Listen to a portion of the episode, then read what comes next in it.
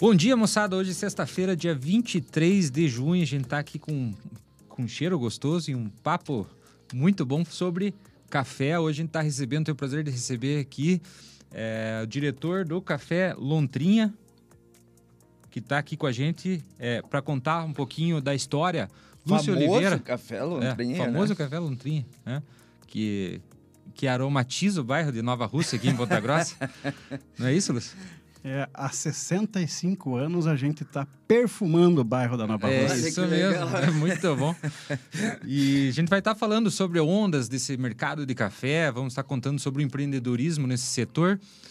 É uma honra poder recebê-lo aqui. E, pessoal, fica aí comigo, com o Luciano Dol. Esdras, roda a vinheta pra gente.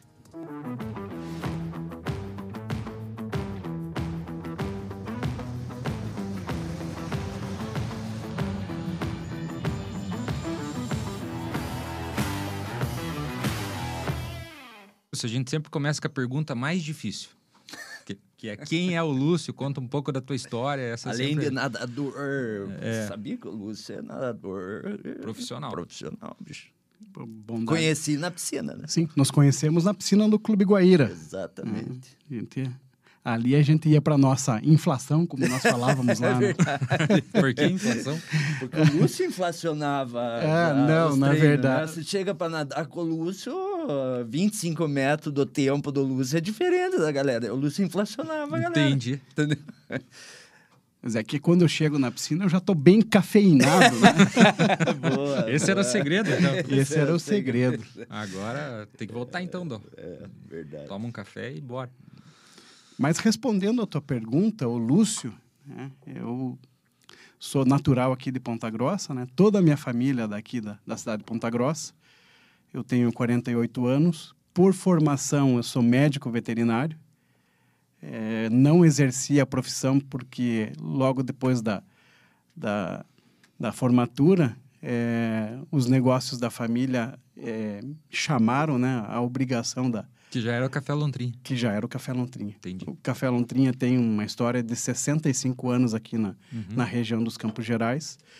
É, nós somos hoje a terceira geração que está à frente da condução dos negócios. Que legal. É, eu sou casado, pai de três filhos. Como o Dol falou, atleta de natação. Mas me divirto nadando do que atleta, né? Que hoje a gente, com tanto compromisso, às vezes tem que achar uma brechinha na agenda para poder praticar esse esporte que a gente gosta, né? Legal. E a gente está aí para hoje trocar uma ideia com vocês, conversar e falar um pouco desse assunto tão saboroso que é o café. Tem duas coisas que eu me lembro do Café Lontrinha. O, eu trabalhei muito tempo na, na faculdade, antiga Faculdade União, que hoje é o Unopar. E o Marcão Razuki, que era o diretor, quando a gente recebia as comitivas de, de- do, do Ministério da Educação, convidados da faculdade, né? O Marcos sempre falava assim, viu, separe um cafezinho lontrinha, né? Pra gente presentear aqui um café nosso aqui, né? Era, era um café lontrinho, uma linguiçinha do Ade, Aham. pro cara levar. E eu, e eu te- tinha, né? Porque acabou falecendo recente um compadre no norte do Paraná, que quando eu ia pra lá, ele pedia. Tra pô, traga um café lontrinha pra mim aí da, da tua região, né? Então, puta, é um símbolo Não, é um símbolo, nós, justamente. né? Meu tio também de Chicago, mesma coisa. Vem pra cá É? e ou vai- alguém vai e manda Café um lontrinha. pacote. aham. É muito legal. E, e isso que vocês comentaram muito se deve a um, a um bairrismo que a gente tem na nossa região. Eu, eu já percebi e já evidenciei várias situações como essas que vocês comentaram de, de familiares e de parentes que eram da região aqui e foram para outras cidades ou até mesmo estados ou até mesmo países e que quando a pessoa está indo visitar esse parente, ah, você quer que eu leve alguma coisa? Traz para mim um café lontrinha. então, então os nossos produtos eles têm embarcado É. em muitas bagagens aí, tanto aqui no país como fora do país. Mas não é só bairrismo, que bairrismo só não se sustenta, né? Qualidade. O cara quer porque gosta. Pô, tá, o café é bom. né? Além da, do sentimento de ser nosso, a gente toma porque é gostoso e é bom, de qualidade, né? Como é, começou essa história toda? Na terceira, estamos na terceira geração, lá no, nos primórdios. Como é que foi? 1958, né? 1958. Em 16 de janeiro de 1958, o senhor Raul, o meu falecido avô, ele então abre a tão sonhada indústria de café aqui no, no mesmo endereço, ali no bairro da Nova Rússia. Era daqui ele. Já. É, é, ele não era nascido aqui em Ponta Tá. Grossa, mas ele é, se estabeleceu aqui em Ponta Grossa, né? Uhum. Na década de 50. É, anteriormente à atividade da torrefação, é, ele já era um comerciante, ele já era um corretor de cafés. Certo. E um fato bem pitoresco, até para citar, ele visitava as fazendas, os sítios, as propriedades eh, que cultivavam o café lá no norte do estado do Paraná e ele ia pegando as amostras com os produtores e se hospedava nas pensões, eh, as mais simples que tinham na região, Uhum. porque ele ia torrar aquele café no quarto do, da só. pensão para ele poder provar o café e poder comercializar, né? Então ele Entendi. tinha que é, saber se o café, apesar de um aspecto visual bonito, Aham. tinha também uma boa bebida. Certo. Uhum. E ele confe- confeccionou uma mala e colocava esses utensílios que ele usava para para fazer a, a torre Ah. degustação no, no Uhum. quarto da pensão. Aham. E nós temos essa mala dele até hoje É guardada mesmo? lá como, como aquilo um, um símbolo nosso, né? Da nossa origem, né? Então, isso mostra para até para nossa geração e para as gerações futuras que o nosso início foi um início muito simples, um início muito humilde e que tudo que a gente construiu foi com muito trabalho no dia a dia, ano a ano, né? E batendo muito nessa tecla que você citou, produtos de qualidade. Então a gente sempre procura o foco do Café Lontrinha é a qualidade dos seus produtos. Isso é o, o- o objetivo da empresa. Uhum. Então a gente não entra em guerra de preço, a gente não entra em, em leilão, a gente não vai baixar a matéria-prima para poder atender uma guerra comercial. Esse não é o nosso foco. O nosso foco é o- a qualidade do produto, Diferenciação. diferenciação. Perfeito. E o nome já era Café Lontrinha desde o início? Boa pergunta. Por que, que é lontrinha? Então, a indústria ela inicia suas atividades com o nome Café Londrina. né? E Londrina, na época é, dos anos 50, era o auge do café. Da cidade mesmo. É, por, por conta da por cidade. conta da Eu- cidade mesmo. O Ou um café de Londres. Não, Não, da cidade de da Londres. cidade de Londrina. o, o- o- o norte do estado do Paraná, ele na década de 50 e 60 até meados de 70, eles o estado do Paraná colhia mais de 10 milhões de sacas de café. E infelizmente depois da, da geada de 1975, é, onde o café foi dizimado, o, É mesmo? a- o fenômeno climático que ano, foi que ano se disse? 1975. 75. Foi no mês de julho de 75. A, a cafeicultura foi dizimada no estado do Paraná. Para vocês terem ideia, o maior êxodo que se tem em história no estado do Paraná foi naquele ano. Porra. Porque para a atividade eh, da cafeicultura no Paraná, vinham muitas pessoas que colonizaram todo aquele norte ali do Paraná. Nós temos muitas cidades ali que têm 60, 70, 80 anos de fundação. E a fundação dessas cidades ocorreu por conta da cafeicultura. E com essa geada, eh, meio milhão de pessoas deixaram o estado do Paraná e voltaram para suas origens, porque acabou, acabaram os empregos. Porque a lavoura de café, quando ela tem um problema climático tão grave quanto esse, as lavouras têm que ser arrancadas, erradicadas. Então tem que se fazer um novo plantio. E muitas e aí pessoas. tem o ciclo de produção, é, quanto, é, assim, para um novo ciclo ali que tem que recomeçar a plantação do café, quanto tempo para ter o fruto?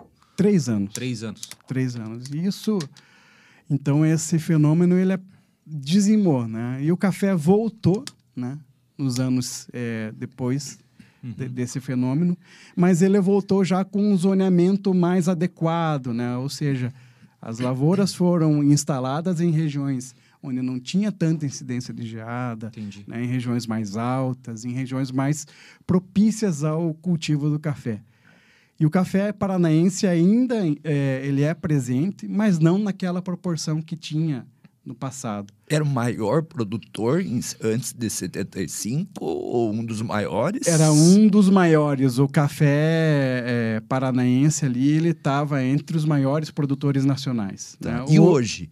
Hoje ele está entre quarto e quinto colocado em termos de produção. Quem é o E os primeiro? maiores produtores, Minas. Minas é o Cerrado. maior produtor, é, São Paulo vem em seguida. Daí nós temos ali é, Espírito Santo, Rondônia também aparece, né, mas daí mais na variedade Conilon. Uhum. Né? É, esses são os maiores produtores de café. Isso não significa que o índice de produção e de consumo é o mesmo. Ou, ou, em tese, onde produz bastante, consome bastante também. Você tem esse número? Por exemplo, qual é o lugar que mais consome café no Brasil? O consumo ele está atrelado à, à densidade demográfica. Né? Então, Certo. nos estados com Continua. maior Ok. densidade, né? porque a gente tem uma média de consumo é, que até a, a nossa associação, a ABIC, levantou. Hoje, o brasileiro consome perto de 5 quilos de café torrado e moído per capita ano. né? Onde tem mais gente, tem mais Onde tem consumo. mais gente, tem mais consumo. Ou prática. seja, a região sudeste é que maior, maior consumo no Brasil. Perfeito. Cinco Depois a gente vem- quase um pacote desse por pessoa mesa aí, mais ou menos, né? É, Quase isso, né? porque a gente tem, apesar de ter uma grande penetração no consumo é, entre todas as camadas etárias, ainda os anos iniciais ali, ou seja, as crianças e adolescentes, é que tem o menor percentual de consumo. A partir ali do início da vida adulta, Eu- que eu, que eu também vinculo com o início Sim. do, da, da época de, de, de trabalho ali da, É. dos jovens, né? É eu- que eu tenho me aumenta o esforçado para ajudar na colaboração de aumentar essa média per capita. Tenho me esforçado diariamente e É um contribuído para isso. Viciadão, ele, ele- em outras palavras. Ele toma Gosto café o muito dia inteiro. É, tem que me cuidar até. Tem dias que, que exagero. Como é que ficou o negócio de vocês em 75? É, aquela época, ah, ninguém conseguia prever, né? Porque os modelos climatológicos, a meteorologia, né? A agrometeorologia, ela não tinha a informação que tem hoje. Hoje, por exemplo, nós temos serviços de alerta de geada, nós temos boletins climatológicos que conseguem ainda, com alguns dias, prever a entrada das massas de ar polar e as massas de frio né, nas regiões cafeeiras. Obrigado. Hoje em dia, a gente consegue fazer um, um movimento comercial para a compra de estoques previamente ao- aos eventos climatológicos. Mas naquela época, pegou todo mundo desprevenido. Pois é. Dol, de um dia para o outro, o café quadruplicou de preço. Se, por exemplo, era mil reais um saco, o dia seguinte a geada, ele era quatro mil reais um saco. Caraca. Imagina. Eu não posso lhe falar muito porque eu nasci naquele ano, então 75? é, eu, a, a gente é, remete aos, às informações É. que os meus antecessores é, História que contaram. histórias que contavam, mas ah, a literatura, ah, historiadores, eh, produtores daquela época mencionam muito esse evento climatológico como um divisor de águas entre a cafeicultura do passado e a cafeicultura que nós temos E hoje. até hoje ainda tem muita propriedade ali no Norte Pioneiro do Paraná, que era antigo produtor de café, né? Você chega lá, tem a área ainda de secagem e tal, que hoje, enfim, tão, tá- às vezes está muito mais na bovinocultura e tal, mas que eram propriedades é, antigas produtoras, né? E aí eu acho que nessa, nesse rearranjo... Teve outro momento que, que o Estado passou por isso depois de 75? Ou não? Mais recente? Hoje o estado do Paraná ele busca a diferenciação pela qualidade dos produtos, né? Então a gente percebe eh, nichos de produção do café. Eu cito o exemplo, por exemplo, aqui do Norte Pioneiro. Nós temos uma associação de produtores que busca a denominação de origem, Uhum. assim como a gente tem em outros produtos alimentícios, Sim. como vinhos, queijos eh, e outros produtos que buscam aquela denominação de origem. Uhum. Hoje a gente tem algumas entidades, como essa que eu citei, dos produtores do Norte Pioneiro, que busca uma denominação de origem trazendo um selo Café do Norte Pioneiro do Paraná. É, é, E isso não- a- a- trazer um atributo né, para aquele produto. Eles Então- ainda não conquistaram a denominação. Ainda não conquistaram a denominação, mas eles têm Tem trabalhado para isso. trabalhado para isso. Que legal. Que a, a sacada é como se fosse uma, uma espécie de uma patente, né? Que você tem esse selo ali e, e, enfim, Isso. não- né? É, Ela passa por um registro. por um né? registro. Assim como uma patente, uma marca. né? É, acho que tem a parte de queijos tem bastante, né? Sim. Legal. Mas deixa eu perguntar assim, a- a- por exemplo, né? Quando você vai comprar um azeite de oliva, tem lá 0,5% de acidez, né? Daí você, quem não conhece muito, eu, por exemplo, vou por esses números, né? Você vai comprar um vinho, tem, embora falam que é marketing isso, né? Reserva, reservado, uma característica e tal. Tem algum indicador, algum número, alguma classificação pro cara que quer comprar um café bom, pegar e dizer, não, puta, é arábico, é acidez, não sei o quê. Tem uma coisa assim, não? Tem. Hoje, inclusive, eh, esse ano, ah, o Ministério da Agricultura colocou em vigor uma portaria, que é a Portaria 570, que ela vem de encontro bem exatamente com isso que você citou, que é a, a informação, a trazer ah, para o consumidor mais informações a respeito do que, que tem dentro daquela embalagem. O que é aquele café? Então, o que, que a portaria fala? A portaria fala que os industriais de café, torrado e moído e torrado em grãos, deverão eh, classificar seus produtos por lote ou por fluxo operacional. Esses produtos eles vão ter uma nota mínima, né? eh, para a qualidade desse produto, a qualidade global dessa bebida. É, eles vão estar estratificados em, em, em cada nota, né? É, esses é, produtos também vão ter que atender questões de rotulagem, ou seja, o produto vai precisar é, identificar qual é a espécie que estará nesse produto, né? Como aqui a gente tem nesse café é, exportação, nós já estampamos aqui que é um café 100% arábica. O que, que é um café 100% arábico? Tá. No café, na planta do café, nós temos duas espécies principais que compõem a indústria de café.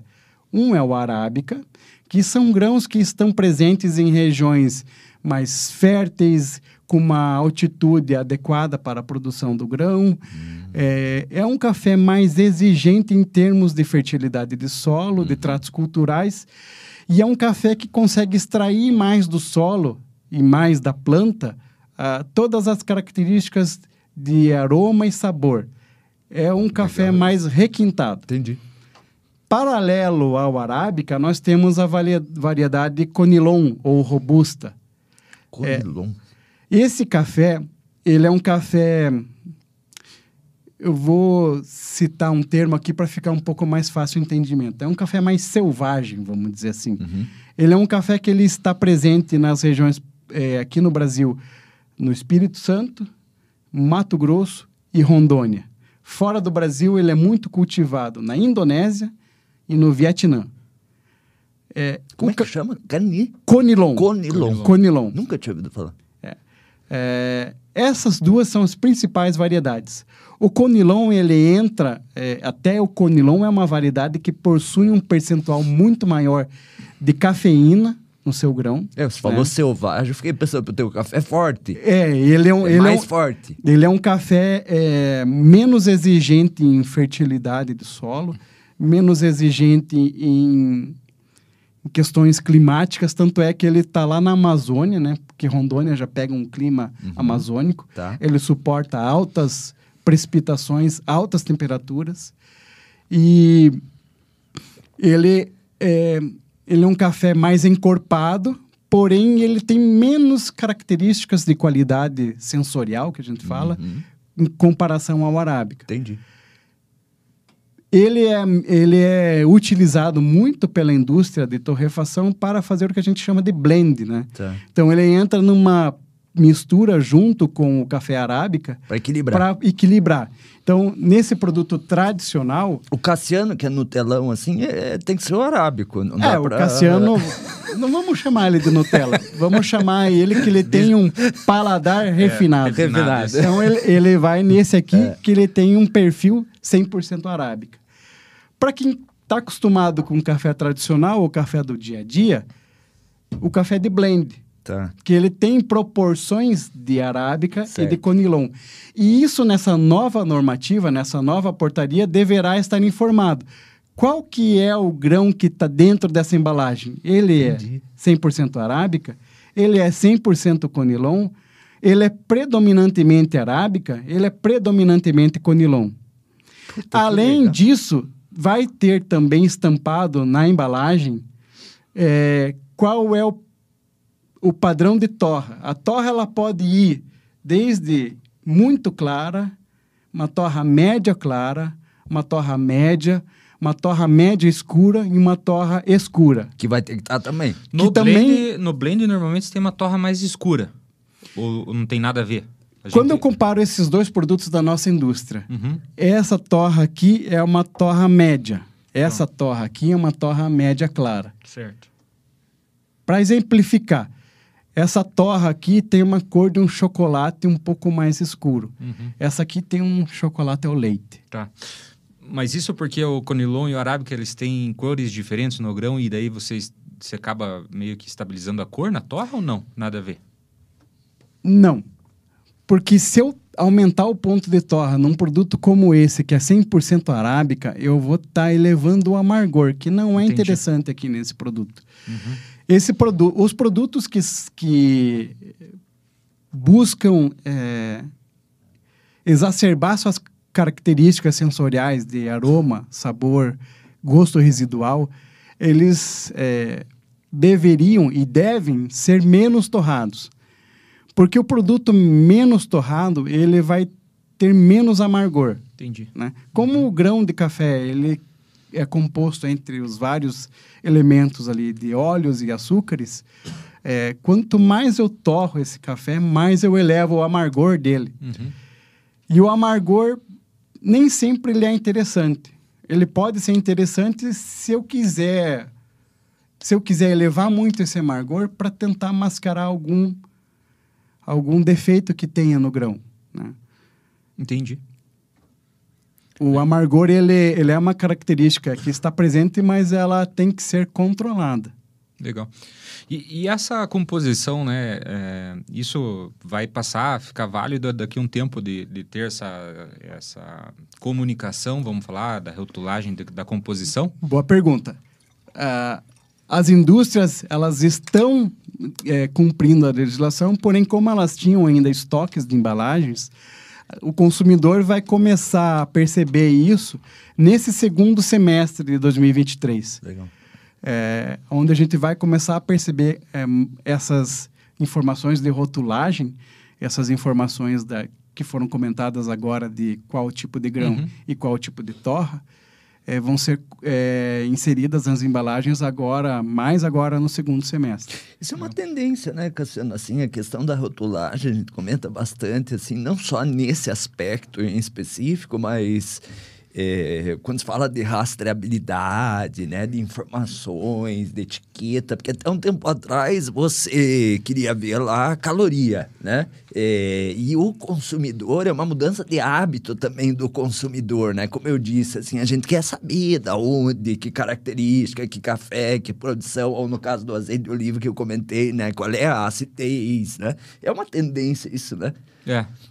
É, e, e assim, né? Você vê até alguma, é, algumas empresas vinculando com blockchain ali, pra- trazendo tecnologia no processo de rastreabilidade, né? É. Isso hum, todo, vamos falar assim, na...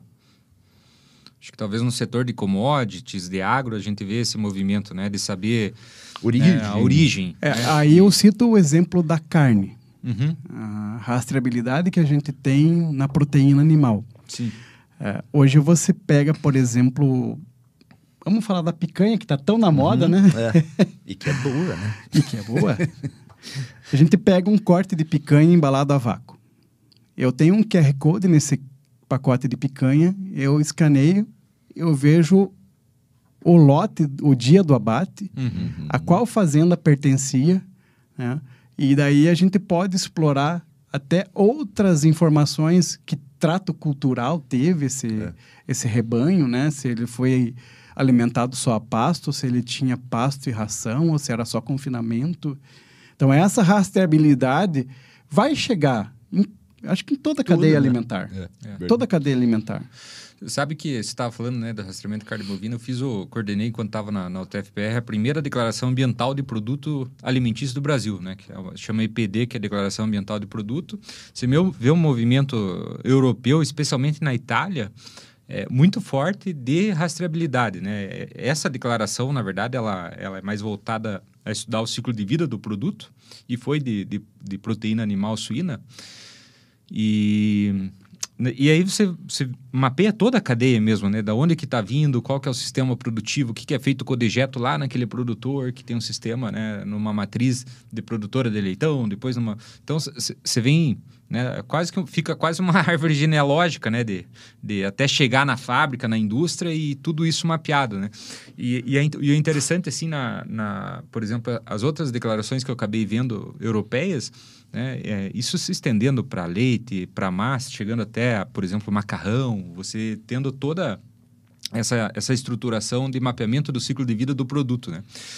É legal porque é, até a gente viveu aí, viu algumas notícias, né, de especialmente aí setor de vinho, é, com algumas questões de, de, trabalho na produção aí, que, que virou notícia ultimamente, e a gente via, vê uma, uma, um aumento até dessa, dessa preocupação de, em, todo, em todo tipo de cadeia, né? Se vê, às vezes, cadeia têxtil, na produção do algodão, né? Qual que, como que são as condições de trabalho lá? Então, assim, o café é a mesma coisa, uva...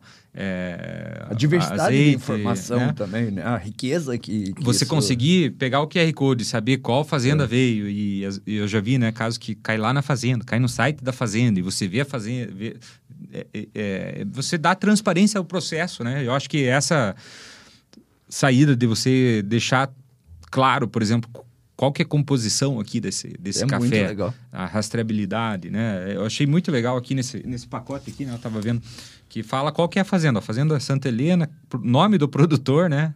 Na Serra da Mantiqueira, Carmo de Minas, altitude 1.200 metros. E se você é. ver o verso da embalagem, você vai verificar que aqui a gente tem o relatório de pontuação desse café, né?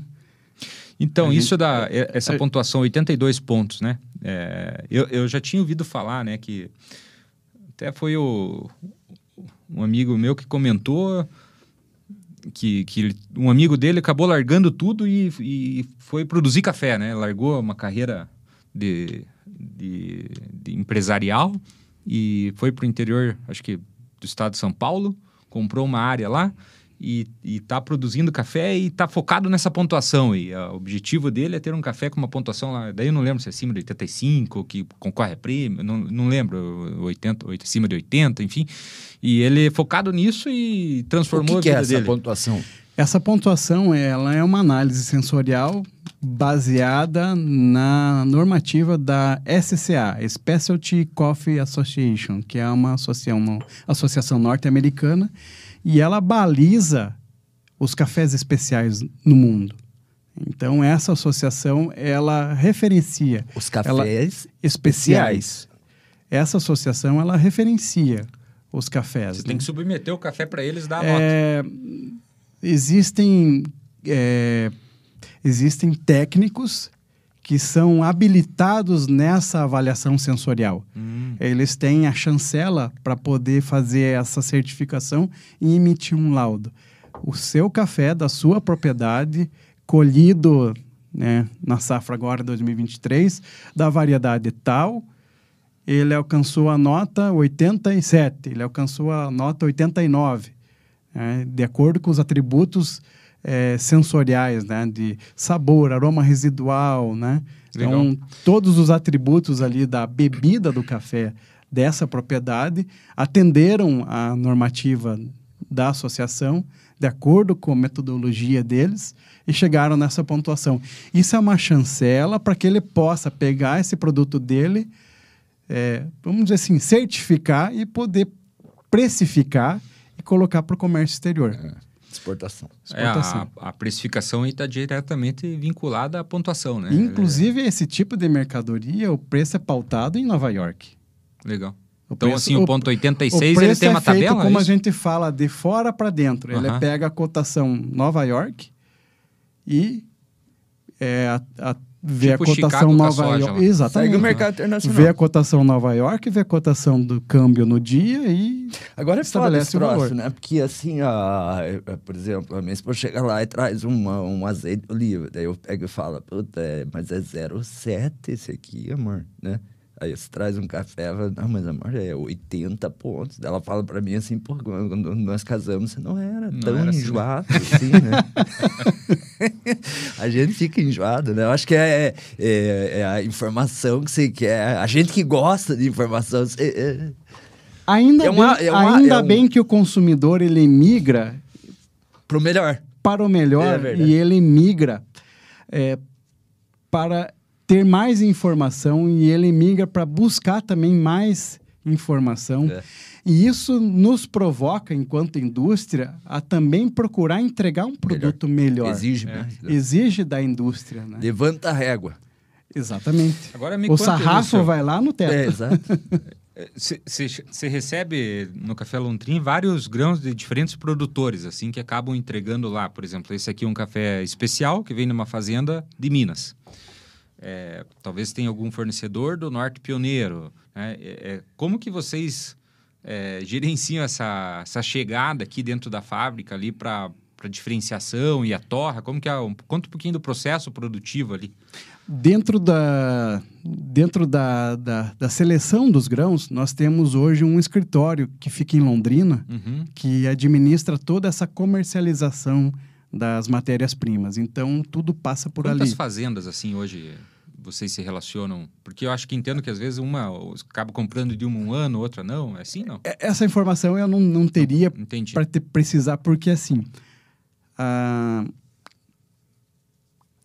vou dar um exemplo de Rondônia. Tá. Rondônia, a agricultura, a cafeicultura de Rondônia, ela é mais focada numa cafeicultura familiar. São pequenos produtores Uhum. que têm áreas muito pequenas e vão é, a própria família ali fazendo aquele cultivo, aquele trato cultural, né? E fazendo a sua produção. Não são latifúndios. Não são grandes propriedades. Esses pequenos produtores acabam é, vendendo sua produção ou para uma cooperativa Uhum, ou por um, para um beneficiador. Né? E é dessa cooperativa ou desse beneficiador que, que o nosso relaciona. contato se relaciona. Entendi. Isso é uma característica europeia também, né? Por exemplo, esse dia eu vi uma informação, acho que até falamos esse dia sobre isso, né? É, onde é que tem mais produtor agrícola? Na Alemanha ou no Brasil? Em número? Em número.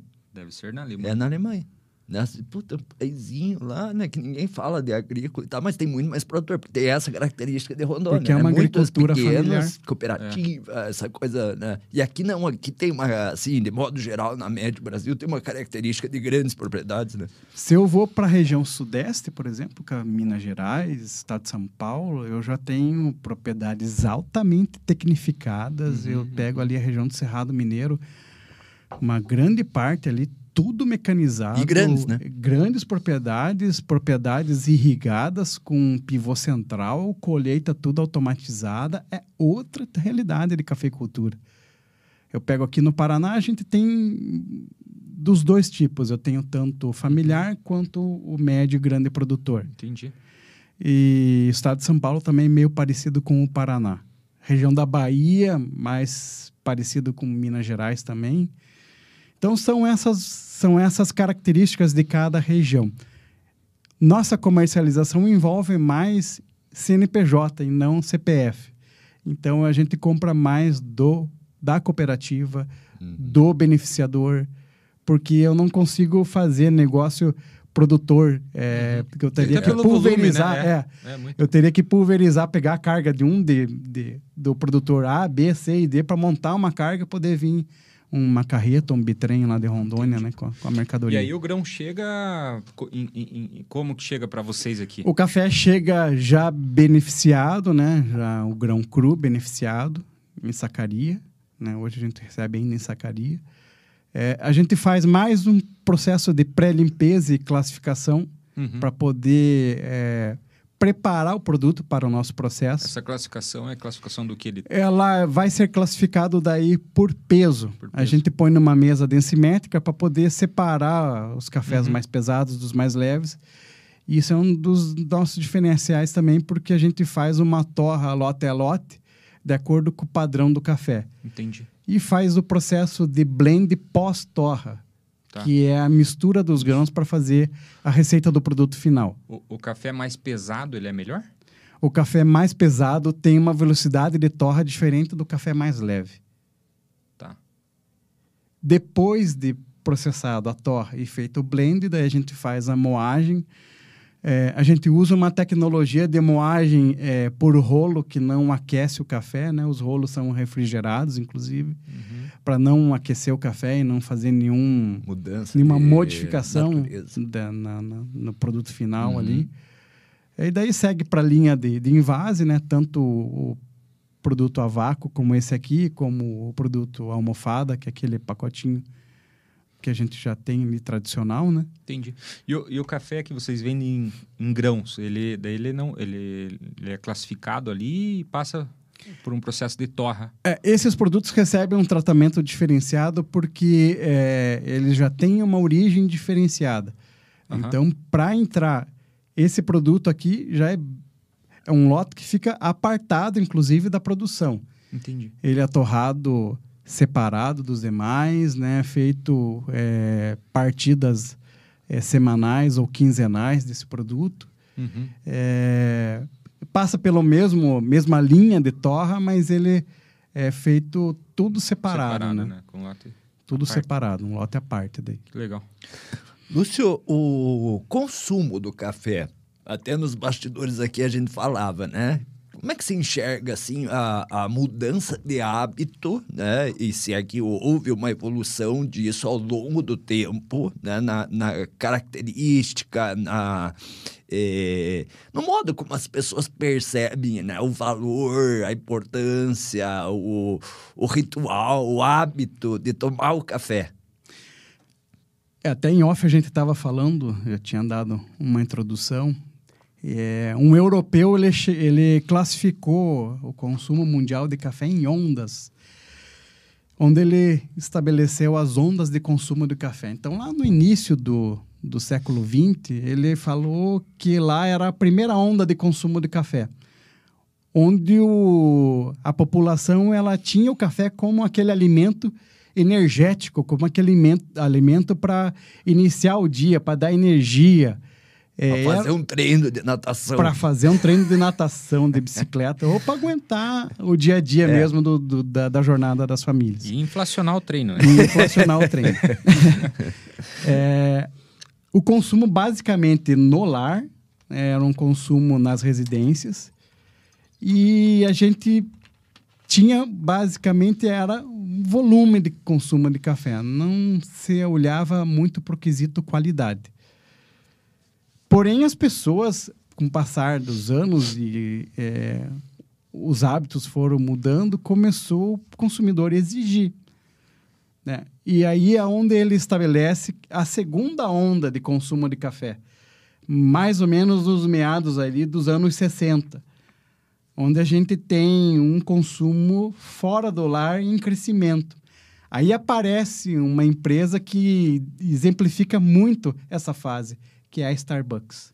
Uhum. Então a Starbucks, ela nos Estados Unidos, ela revolucionou o, o American Way Aham, de tomar o café. aham. A gente acaba vendo muito na mídia, a gente acaba vendo muito em filme, né? Aquele coffee to go, aham. a pessoa passando para pegar na cafeteria o seu café e fazer o seu E dia. Que cresceu muito Brasil, recente, É, né? Aqui, dois anos pra cá, Pô, que É, cresceu a gente está vendo esse fenômeno aqui no Brasil hoje. Ah, aí começa a aparecer também um outro tipo de profissional aliado ao café, que é o barista. A gente também começa a ter o consumo de café não só para saciar, mas o consumo de café como uma experiência O consumo de café como um bom momento, um consumo de um café. Dol, vamos ali tomar um café e fechar um negócio. E é uma. É, A gente quer um- essa expressão, é isso mesmo, né? Vamos tomar um café, né?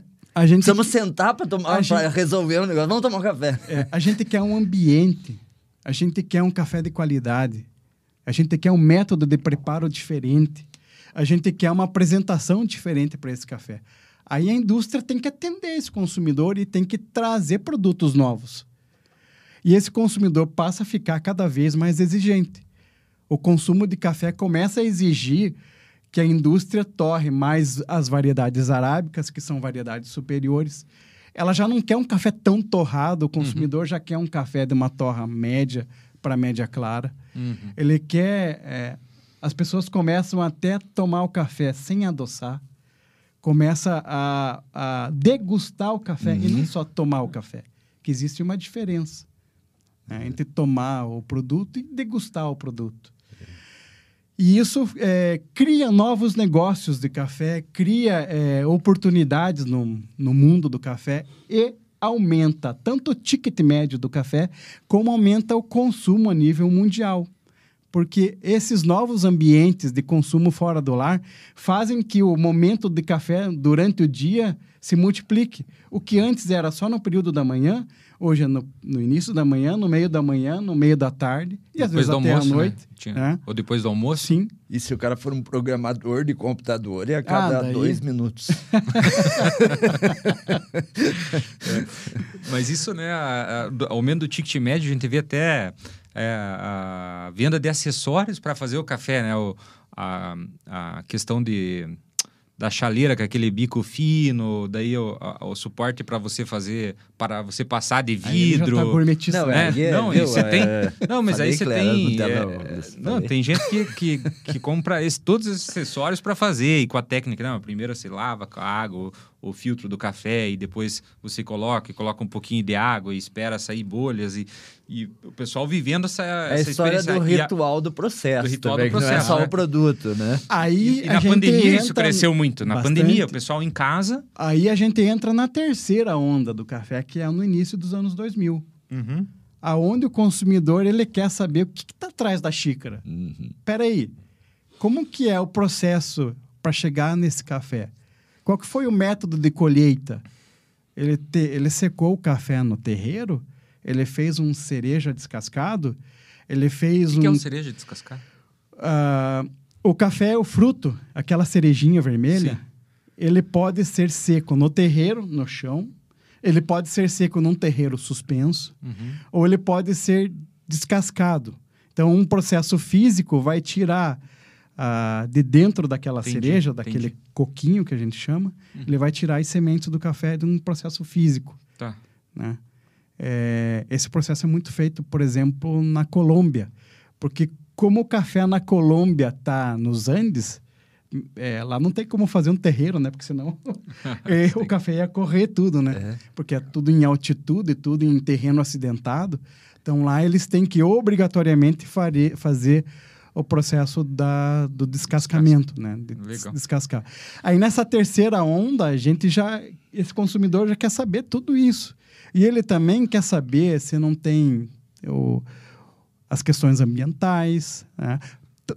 Começa a surgir ah, o, o consumidor que tem a chaleira, como você mencionou, do bico fino, Uhum. que tem a, a cafeteira italiana, a prensa francesa. Você Hoje tem essa, vai- ó, você não, tem não essa tem. do Bico Fino? Não.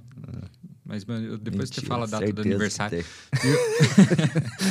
É, a, a questão perdeu. do. Você vai pedir um café, né? Às vezes vai num café. Não, não é um café, não. Esse aqui é o expresso, esse aqui é o quadro, esse aqui é na, na, na, na Tem prensa gente que italiana, gosta esse do aqui é na. coado, né? Tem, tem. Assim, o, o café é tradicional, É, né? Mas aí você vai. Mas quer cafeteira italiana? Você O quer seu uma prensa? Ricardo, pai do, do Guilherme, que teve aqui, a gente tava num evento junto, é, parou no meio de tomar café, ele viu um monte de máquina lá, o, cara, o café é coado, né? O tradicional, né? É, às vezes ele é. Dependendo da hora do dia também, né? Ele é um pouquinho mais leve, É. né? Comparado ao expresso. Mas assim, você vai, às vezes, num, num lugar. Ah, não, mas daí você tem a prensa italiana. Você tem a, a, a cafeteira italiana, a prensa francesa, o coado, o expresso. Não, só quero um café. Viu? Veja uma água. Porque tanta. Daí tem um que vem, daí vem. A, a, você passa, você passa na mesa, né? A experiência do café e, e e aí fica o paladar, né? A gente tá falando do, do barista, né? Hoje, por exemplo, você vê até pessoas que começam a gostar do café e vão estudar e até é, como um hobby faz esses cursos para ser degustador e, e fazer é, avaliação. E é o que caminha para o nosso futuro, é as pessoas, sabe o quê? Torrarem o seu café. Em casa. Em casa. Você acha Eu acho que, não é vai uma... demorar é? muito. Alguém vai, vai lançar no mercado, se é que já não tem, um micro torrefador para a pessoa pôr ali meio quilo de café, 200 gramas de café e torrar em casa. Eu ia te fazer fazer assim. o seu perfil de torra de acordo com o paladar, ele buscar a origem. Hoje a gente já tem muito cliente Isso como não, você não que pode... moe seu produto na hora uhum. e passa na hora e aquilo para ele é um ritual assim tão sagrado quanto é. né, ele ter ali o, a alimentação dele, o almoço dele, né? Então aquilo ali é o dia a dia dele. Eu ia te fazer assim a, a, a pergunta e já antecipo, né? Qual é o futuro do café?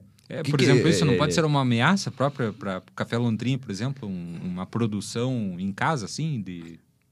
Ou não? É, eu acho que daí a gente vai estar tá naquela pirâmide, né? Uhum. Essas pessoas vão estar tá no topo da pirâmide. Uhum. A base do consumo ainda vai ser o café tradicional. Legal. A gente vai, vai. Só que assim, a cada vez mais a gente vai ter camadas, né? De consumidores. E isso vai obrigar a indústria a cada vez mais trazer essas soluções para esse tipo de consumidor. É, qual o futuro, Dol? É, eu acho que assim, a gente vai começar a ver no varejo é, as bebidas ready to drink, prontas para consumo, certo. à base de café. Uhum. Algumas já existem. É, a gente vai ver também café gelado, né? Porque hoje a gente toma bastante, café né? quente. Mas o café também pode ser tomado gelado, ou é. cold brew, que a gente chama. É. é a gente vai Aumentou, ver... você tem esse número? Se, por exemplo, o consumo do café gelado, ele, ele teve uma, um aumento? Eu não, não, não, não tenho esse dado share, aqui tá. agora uhum. para te passar. Uhum. É, mas a gente vai ter é, essas novas apresentações, né? É, para esse consumidor que quer novas experiências. Para né, é, suplementos à base de café. Uhum. Hoje a gente já tem, né? é aquele suplemento que mistura o café solúvel com taurina, com aminoácido, com. Pois né? é, tem um pote Que é um pré-treino que as pessoas tomam aí, e é. ficam ligadas e. Né? Mas eu comentava com o Lúcio agora há pouco, até no, também em off, que é, é, eu vi uma matéria esses dias que. Porque as pessoas é, procuram por substâncias que energizem, etc. Né? E uma matéria de um médico dizendo assim: olha, provado, né, que realmente há um efeito energizante, etc., é só o café, a cafeína, né? Você fala em taurina, você fala em outras coisas, mas ah, que dá um efeito, né? E, é, é, o café. Né? Então, me chamou a atenção essa, essa informação, né? Interessante. O, o, eu ia te perguntar o seguinte: a, a, um país, existe, que país se destacam, assim, que nem se fala vinho, Chile, né? É, o café África da Colômbia é famoso, né? O, o Dom me trouxe um do México. Você gostou? Gostei, ele é mais escuro, torra bem escura, já acabou já. É? Então a resposta é gostei, né? Tomei tudo. é bom o café do México? O café do México, é, ele tem regiões é, de boa produção, sim, mas não é uma indústria, não é um, um país que tenha uma tradição tão uhum, forte entendi. no segmento. Eu destaco assim como é, um país que tenha um, uma chancela, um selo e que tenha um e que realmente tenha tem produtos de origem muito boas, realmente é a Colômbia. É. A, a Colômbia, porque o café na Colômbia ela, ele tem dois viés. Primeiro, ele ele está em, em, terrenos muito propícios para o café ali na região dele está. E segundo que o café Quando tem você fala uma em propício, altitude ou não? altitude e fertilidade do solo. Tá. Altitude é mil, mi- mil metros? Acima assim? de 1.200, 1.500 metros de altitude. É mesmo? Até 1.800. Ah, é, essa faixa. Aqui hoje, E também o Grossa aqui é o ca- 900 mil metros. O, o né? café, o café lá na, na Colômbia, ele tem um viés social. Ele tem muito marketing do café na Colômbia, porque a família que vai para o café, ela não vai para coca, não vai para cocaína. Aham. Então, o mercado americano é, favoreceu muito o café colombiano. Nós temos no Brasil nichos de produção de cafés de altíssima qualidade. A região que vem esse café aqui, que é na Serra da Mantiqueira, Uhum. a, a Serra do Caparaó, a Oeste Baiano, a Mogiana Paulista. Nós temos cafés altíssima pontuação, altíssima qualidade e que estão presentes nas diferentes regiões do mundo aí no consumo. Você falou desse negócio da cocaína ali do café, né? É, a percepção que eu tenho nos últimos anos, né? Também falávamos isso. Aqui nós começamos o podcast, acho que às 8 da manhã, né? Só começamos a gravar mesmo às 11. É, a percepção que eu tenho é que o café tem sido tratado ultimamente como um negócio bom para a saúde né? É, eu não sei o, se, você tem subsídio de informação sobre, sobre isso, do ponto de vista da medicina, da saúde, né? Porque tem aquela coisa do café, né? Por exemplo, você vai num gastro, Ô, você toma muito café? Né? Tem muita, não, né? Então, como é que, como é que tá- tá isso, Lúcio? Na, verdade, tudo que é em à demasiado... é, lógico, é. Mas assim, existia uma, uma, uma imagem negativa do café que me parece que está invertida ultimamente. No passado, eh, se tinha um, falta de informação a respeito dos efeitos do café no nosso corpo. Eh, hoje sabe-se que o café não traz malefícios dentro de um consumo normal. Sim. Ele não traz malefícios para qualquer idade. Sim. É, aliás, ele traz benefícios. A própria cafeína, como um estimulante para te manter alerta, em vigília, para te manter disposto para uma atividade. É, mas também outros elementos que tão, estão presentes na bebida, né? alguns ácidos clorogênicos, algumas outras, é, é, alguns outros elementos que estão ali que, é, segundo estudos, podem reduzir índices de colesterol, ajudar no combate às taxas de açúcar no sangue, né? É, e o café é um produto 100% natural, porque no processo não é feita nenhuma adição de nenhum elemento Puta, químico. Isso é legal, né? Então, é, é da, da forma da natureza, só passa pelos processos de torre e moagem, né? não há nenhuma adição. Não tem nada, nada. Nada, nada. Você Legal. veja que coisa legal, né? Bem legal. Temos é, é, mensagem, O, temos. O, o Jonas Silva falou aqui que nós estamos no norte do Paraná e participo da indicação de origem da, na minha propriedade. Tá, assisti- tá assistindo a gente aqui. Olha que legal. Legal isso aí da, da indicação de origem, né? Isso até gera um, um próprio desenvolvimento territorial, né? né? Onde você tem algo próximo aí com essas iniciativas que a gente vê históricas de cooperativismo, associativismo, né? E, e gerando Agrega valor. valor. no produto. Isso. Agrega valor. Ele deixa de ser commodity e passa a ser uma iguaria, Sim. vamos cla- classificar assim, né? É isso aí, gente. Mais o pessoal assistindo aqui, mandando um bom dia e, e que estão acompanhando. Hum, puta, um papo muito gostoso. Viu? Acho que o, nunca metemos tanta pergunta. Você acho que nunca foi tão bombardeado por Pois é, perguntas. curiosidade, né? Não, em uma hora nós metralhamos. é um, é um bate-papo saboroso, né? É, Como a gente falou gostoso. no início. Mas é que assim, é, é tão. A gente que consome, gosta do café, tem tanta curiosidade bacana, né? É, é legal. Puxa, foi uma aula de café, Lúcio, né? Foi. A gente tem é, muito a aprender ainda com esse segmento. A cada dia a gente tem novas é, é, percepções, novas informações, mas é, o importante é manter o foco né, em atender bem os, a- os- aos clientes, aos consumidores.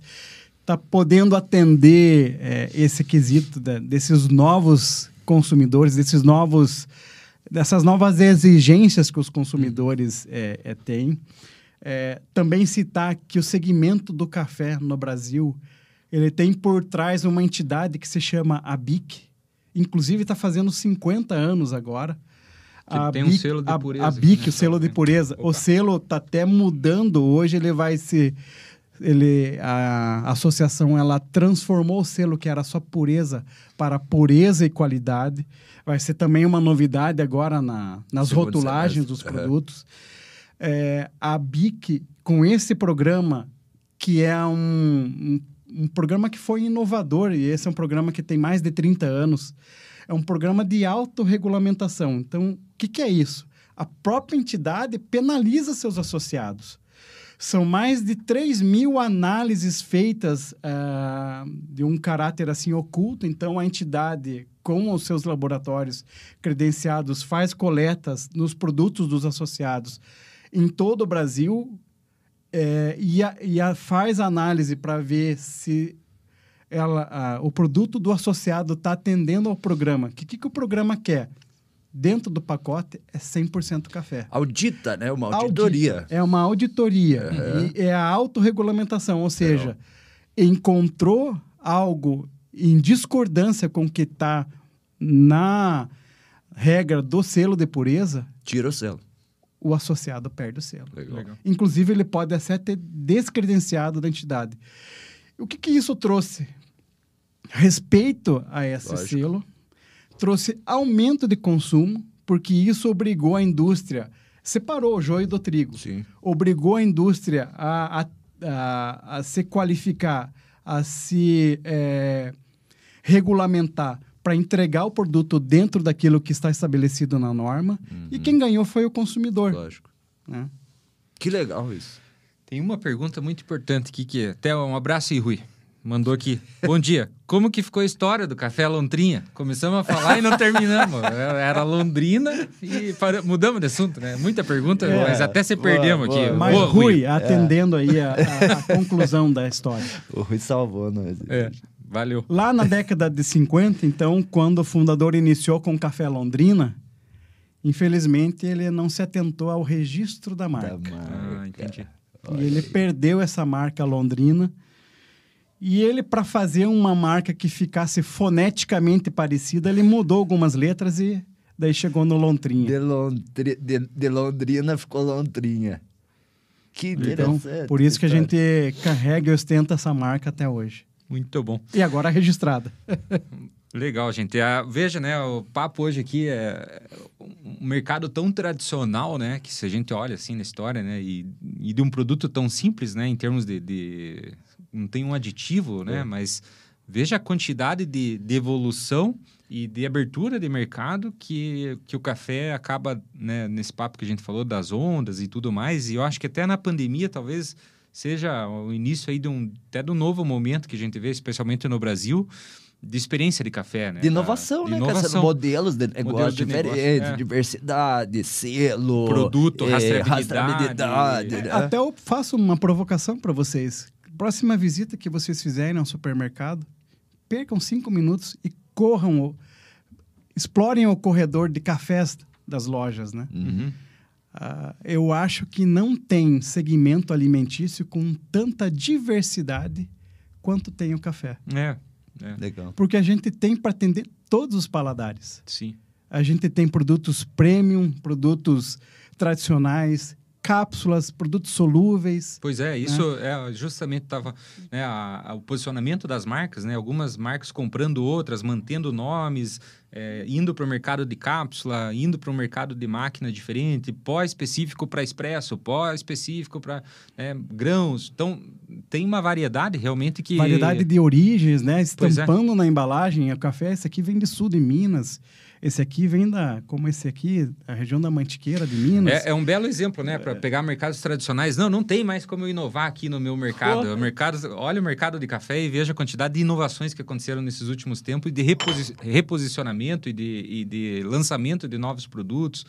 E da necessidade de estar antenado com o mercado. De estar antenado e de estar escutando o consumidor, consumidor. né? Acho que esse é o, o foco no consumidor, motivou muito dessa... E a experiência do consumidor, o foco lá na ponta, né? Motivando toda essa mudança da cadeia desde do produtor, né? Passando por todos esses elos aí da cadeia produtiva.